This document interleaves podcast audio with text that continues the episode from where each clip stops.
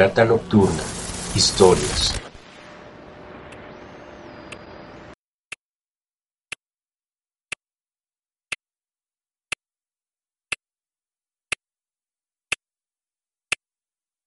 Que quede claro que escribo esto bajo una fuerte tensión mental, ya que a partir de mañana no estaré más sin dinero y con la provisión de mi droga en la recta final.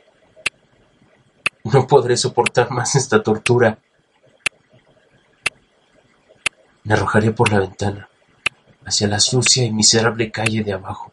No pienso que por ser un esclavo a la morfina sea un débil, ni mucho menos un degenerado. Pero cuando hayan leído estas páginas, quizá entiendan, aunque no del todo, el por qué busco tener olvido o la muerte.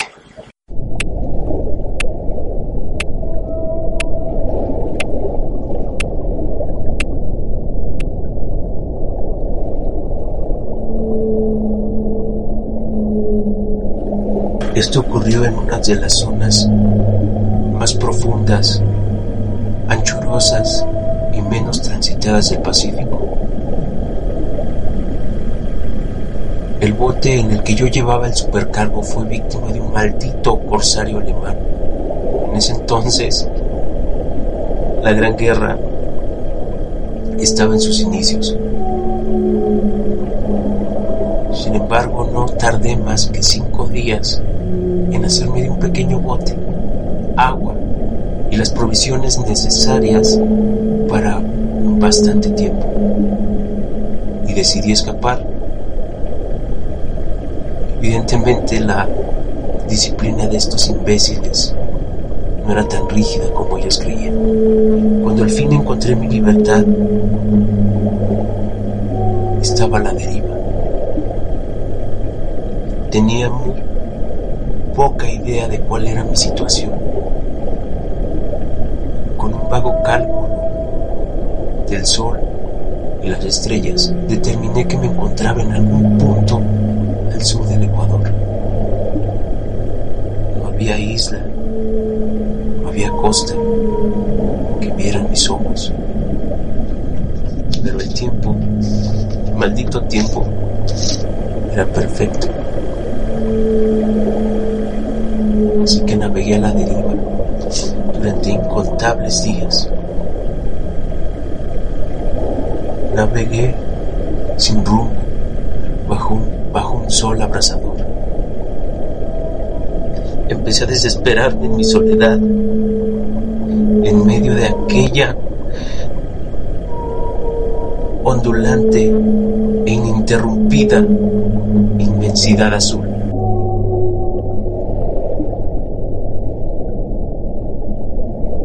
El cambio ocurrió mientras dormía. Nunca llegaré a saber los pormenores del cómo fue pues mi sueño, aunque plagado de pesadillas, fue interrumpido cuando me descubrí medio succionado por una especie de lodo negro que se expandía alrededor de mí hasta donde mi vista alcanzaba. Un lodo negruzco y viscoso en el que mi bote había encallado. Pueden suponer que mi primera reacción ante la maravillosa e inesperada transformación fuera de perplejidad pero en realidad sentí más horror que asombro. Había en aquel lugar una atmósfera de calidad siniestra que me heló el corazón. La zona estaba llena de peces descompuestos y otros animales menos identificables que emergían en el cielo de esa interminable llanura. Quizá no deba esperar transmitir con palabras la indecible repugnancia que puede reinar en el absoluto silencio y la estéril inmensidad.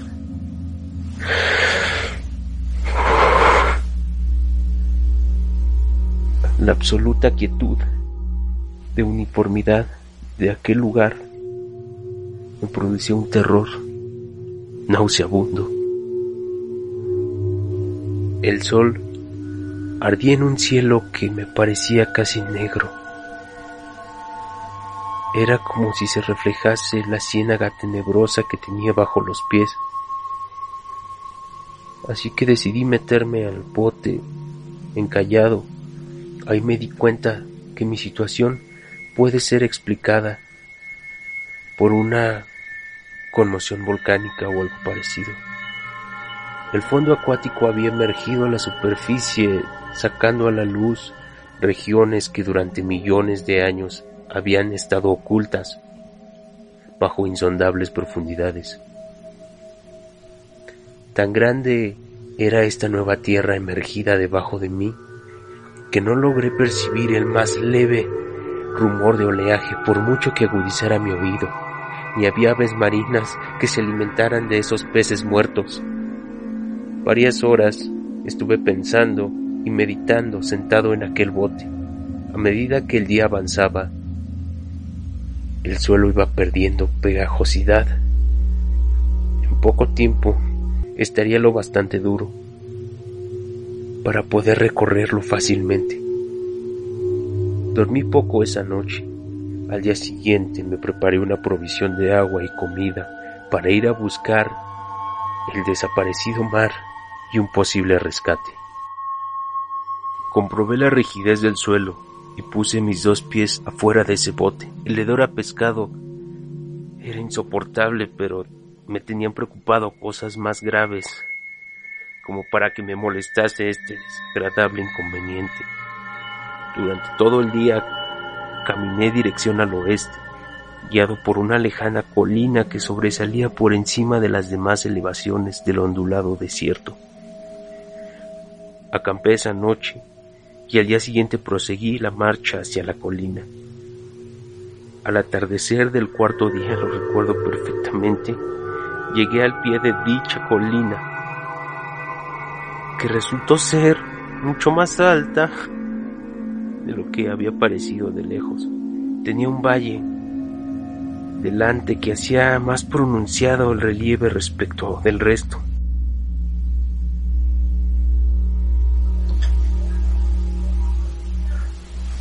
Estaba muy cansado como para subir, así que dormí a la sombra de la colina. No sé por qué, pero mis sueños fueron extravagantes aquella noche. Antes de que la luna menguante, perfectamente gibosa, hubiese subido por lo alto del este de esa llanura, me desperté cubierto de mi sudor frío. Decidí no dormir más ya que las visiones que había tenido eran excesivas para soportarlas otra vez. A la luz de esa luna comprendí lo imprudente que había sido el viajar de día. Sin el sol abrasador, la marcha me habría resultado menos fatigosa.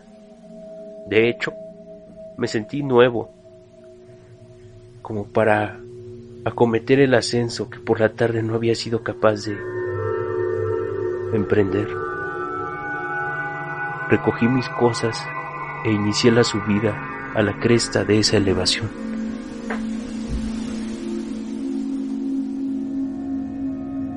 En mi interior se mezclaban extraños recuerdos del paraíso perdido y la espantosa ascensión de Satanás a través de remotas regiones de tinieblas.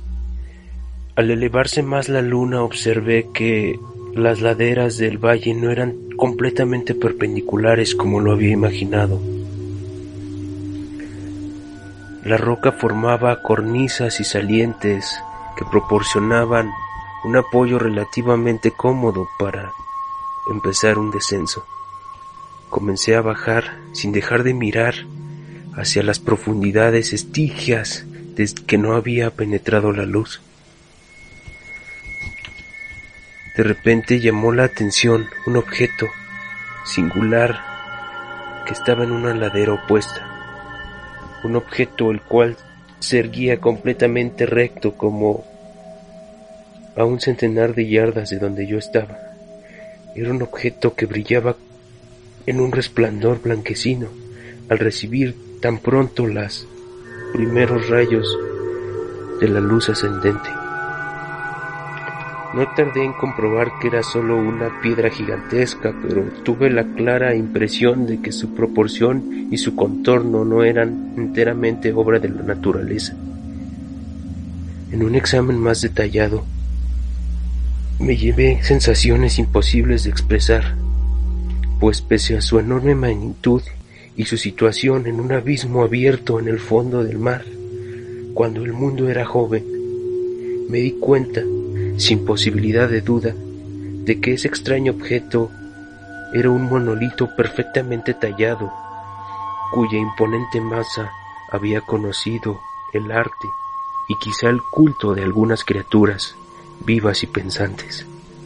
Confuso y asustado, aunque no sin cierta emoción de un científico o de un arqueólogo, examiné mis alrededores con atención. Al otro lado del abismo unas pequeñas olas bañaban la base del cíclope monolito. Con la luna ahora en su punto más alto, pude distinguir en la superficie de aquel monolito inscripciones toscosas y relieves. La escritura pertenecía a un sistema de jeroglíficos desconocidos para mí y distintos a cuantos yo había visto en los libros, que trazaban consistentemente símbolos acuáticos representando peces, anguilas, pulpos, crustáceos, moluscos, ballenas y toda clase de seres. Además, algunos caracteres representaban cuidadosamente seres marinos desconocidos para el mundo moderno, pero cuyos cuerpos en descomposición yo había visto en la llanura surgida de aquel océano. Había unos relieves claramente visibles, que a causa de sus proporciones, de sus figuras llamaban mi atención. Estos relieves pretendían representar hombres, o al menos cierta clase de hombres. Aparecían brincando como peces en el agua de alguna gruta marina o rindiendo homenaje a algún monumento. No me atrevo a describir con detalle sus rostros y sus cuerpos, ya que el mero recuerdo me produce turbaciones en la cabeza más grotescas de lo que podría conceber la imaginación. Detestablemente humanos en general, a pesar de sus manos y pies palmeados como aletas de pescado, sus labios espantosamente anchos y flácidos, ojos abultados y vidriosos y demás rasgos de un recuerdo menos agradable. Pero uno de los seres estaba en actitud de matar a una ballena que tomaba ligeramente mayor tamaño que él. En algún momento decidí que se trataba de los dioses imaginarios de alguna tribu pescadora o marinera cuyos últimos descendientes debieron perecer antes que naciera el primer antepasado de Neandertal. Aterrado ante eso que había visto y sorprendido pues todo esto rebasaba la concepción del más atrevido antropólogo, me quedé pensativo bajo la luz que me bañaba aquella luna. Entonces, de repente, lo vi. Tras una leve agitación que delataba su ascensión a la superficie, la entidad surgió a la vista sobre las aguas oscuras. Inmenso, repugnante. Aquella especie de polifemo saltó hacia el monolito como un monstruo formidable y pesadillesco. Él lo rodeó con sus brazos enormes y escamosos al tiempo que inclinaba la cabeza y daba de gritos acompasados. Creo que enloquecí entonces. No recuerdo muy bien los detalles de mi frenética subida por la ladera y el acantilado, ni de mi delirante regreso al bote varado. Creo que canté mucho y que reí insensatamente cuando no podía cantar. Tengo el vago recuerdo de una tormenta poco después de llegar al bote. Como se hace que oí el estampido de los truenos y todos los ruidos que hace la naturaleza en los momentos de mayor irritación.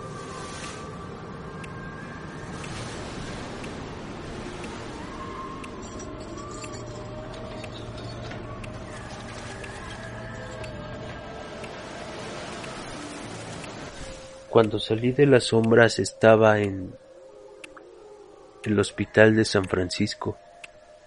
Me había llevado allí el capitán norteamericano que recogió mi bote en medio del océano. En mis delirios hablé mucho. Pronto me di cuenta que nadie había hecho caso de mis palabras. Los hombres que me habían rescatado no sabían nada de una zona emergida en el Pacífico.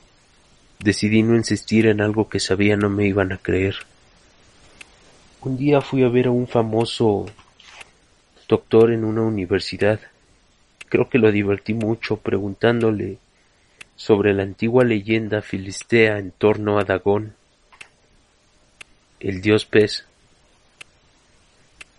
Enseguida me di cuenta que él era un hombre increíblemente convencional y dejé de insistir.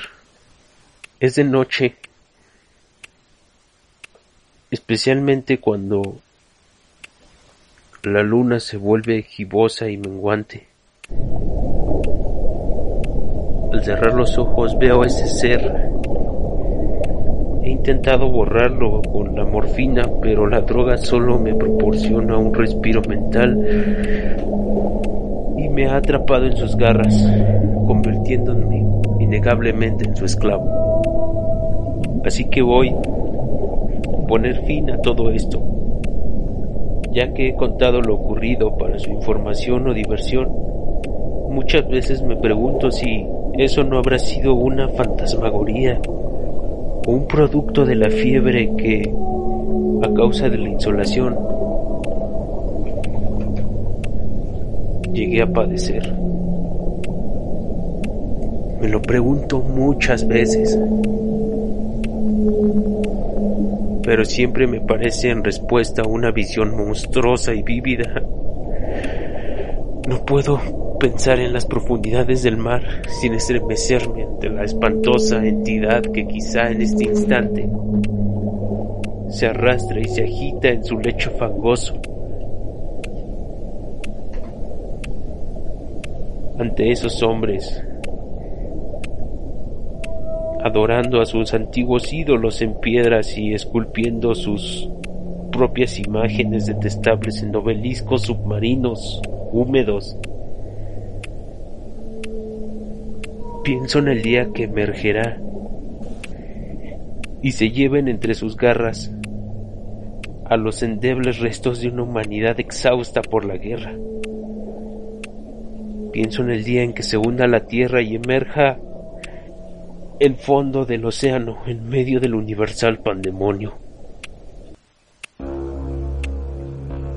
Se acerca el fin. Oigo un ruido.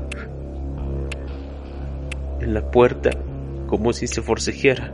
En ella, un cuerpo inmenso y resbaladizo no me encontrará.